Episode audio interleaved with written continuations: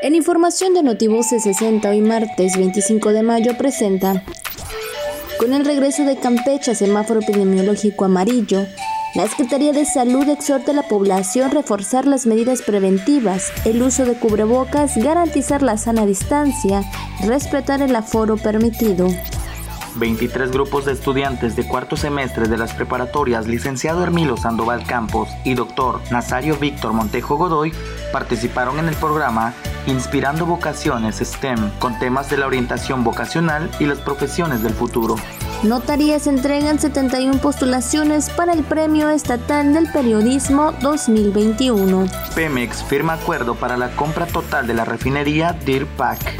Hoy martes 25 de mayo, Día Mundial de la Tiroides y Día del Contador. Notivoces 60.